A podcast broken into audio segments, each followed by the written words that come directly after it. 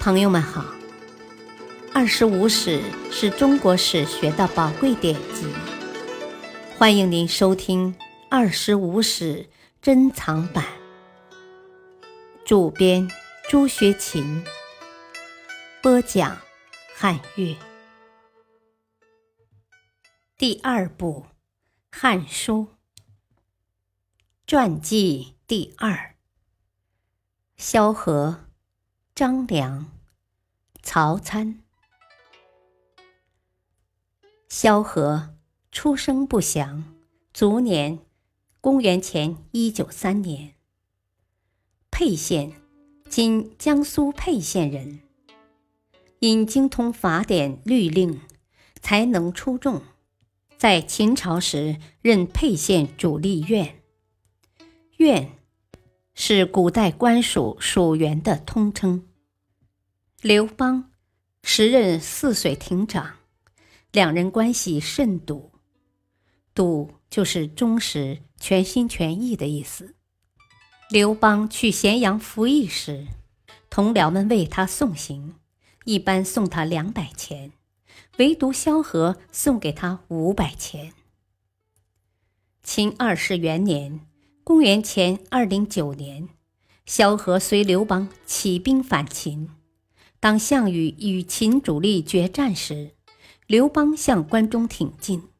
汉王元年（公元前二零六年十月），刘邦率军抵霸上，攻占咸阳后，诸将皆争夺金银财宝，萧何却忙于接收秦朝丞相、御史二府所收藏各种图书、律令、档案。使刘邦得以掌握全国户口、民情和地势，为日后楚汉战争的胜利和西汉王朝的建立起了重要作用。刘邦封为汉王后，萧何劝说刘邦以巴蜀为基地，与民休息，招纳贤才，然后还定三秦，再与项羽争天下，并推荐韩信为大将。楚汉相争时，萧何以丞相身份在关中负责后勤，为前方将士供应粮草，并侍奉太子，发布政令，使关中成为汉军巩固的后方。在荥阳、成皋相持战中，刘邦屡遭挫败，失军亡众，军缺献粮，萧何及时调遣关中兵卒急援。并转曹供给军用，就是利用水道转运食粮，保证了前线将士粮饷的供应，促使战局发生根本转机。在荆索相争中，刘邦多次派人前来慰问萧何，萧何心中十分得意。当时鲍生对萧何说。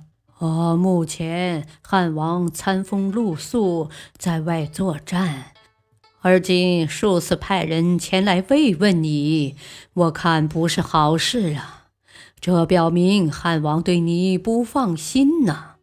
为你考虑，呃，我建议你把家族中的子弟一律送到前线去，放在汉王身旁。这样啊，才会消除对你的猜疑。萧何听从了鲍生的意见，把他的儿子和家族里的人都送到了前线。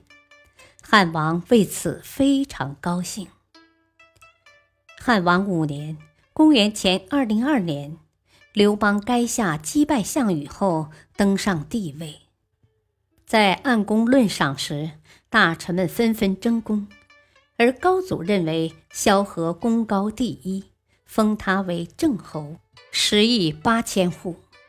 群臣们不服，认为他们出生入死，攻城略地，而萧何只是后勤输粮，发表议论，从未打过仗，功劳不应在他们之上。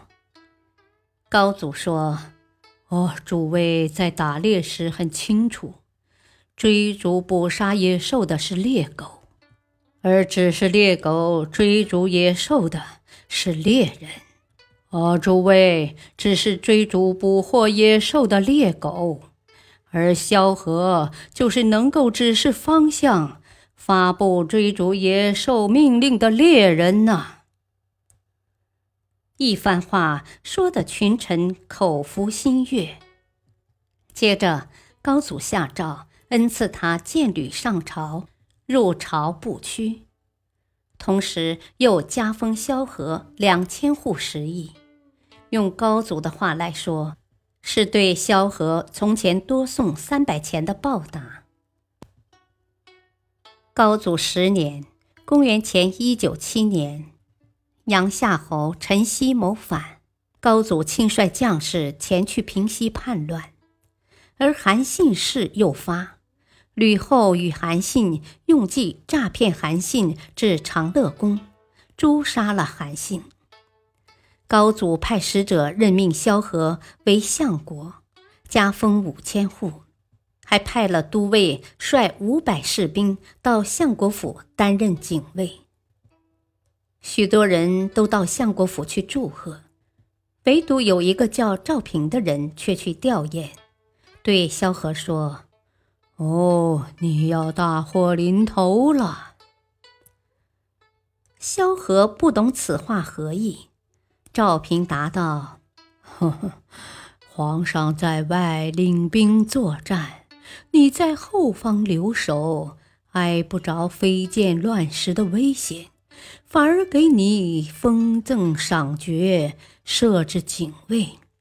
其实啊，这是对你的猜疑；设置警卫是对你的防范。”建议你呀，赶快辞让一切对你的封赏，哦，还应当啊，把家里的财物统统拿出来去资助军用，哦，这样也许对你会有好处啊。萧何听从了赵平的建议，退让了封赏，捐了很多钱作为军用。高祖对此果然很高兴。高祖十二年，淮南王英布谋反，高祖在外作战时，又时常派人询问萧何的行踪。使者向高祖回禀道：“哦，萧相国在京城里安抚勉励百姓呢，并把自己家里的钱财都拿出来资助军用了。”一个门客得知这一情况后，对萧何说：“哦，您不久将要遭灭族之灾了。”萧何又不懂这个道理。那门客道：“哦，你现在已身居相国，功高第一，在一人之下，万人之上啊。”可您一入关就安抚百姓，深得民心呐。现在您又在为百姓孜孜不倦地办事，使他们和睦安定。啊，皇上啊，几次三番地打听您的情况，是怕您在关中笼络百姓啊。如今您应该做些败坏自己名声的事。使百姓怨恨您，皇上才会放心呐。后来，萧何用贱价强买百姓的田地、房屋，激怒了数千百姓。这些百姓都向高祖告状，诉说萧相国的所作所为。高祖把萧何找来，笑着对他说：“哦。”你萧相国竟这样为百姓办好事吗？说罢，把一叠百姓告他的状子丢给了他。后来，萧何为百姓考虑，向高祖建议，把皇帝的御花园上林苑一部分荒废的空地让出来，给百姓去耕种。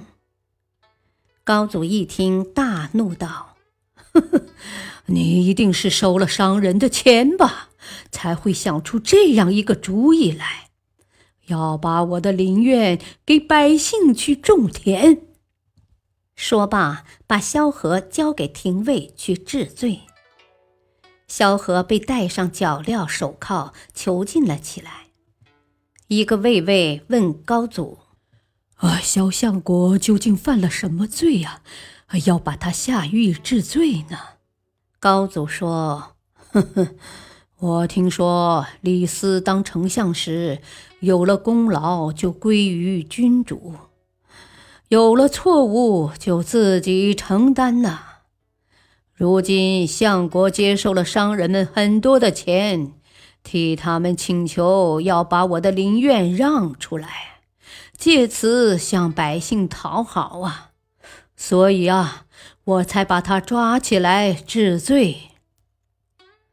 魏魏说道：“哦，在自己职权范围内为百姓考虑，这是宰相应该做的事啊！哦，陛下怎能这样来怀疑相国接受商人的贿赂呢？”我再说了，陛下在楚汉相争和后来平定陈豨、英布的叛乱过程中，萧相国留守关中，为陛下做后勤呢。那时关中只要一乱，那么函谷关以西的地盘早已不是陛下所有的了。相国不在那时谋私利。却要在今天为几个钱去接受商人的贿赂吗？啊，再说了，李斯的做法也没有什么可效法的。秦始皇听不进自己的过错，才丢失了天下。陛下呀，怀疑相国，眼光为何如此短浅呢？高祖听后，心中很不高兴。但又暗地派了一名使者，拿着符节赦免萧何出狱。萧何光着脚走出了狱门。感谢收听，再会。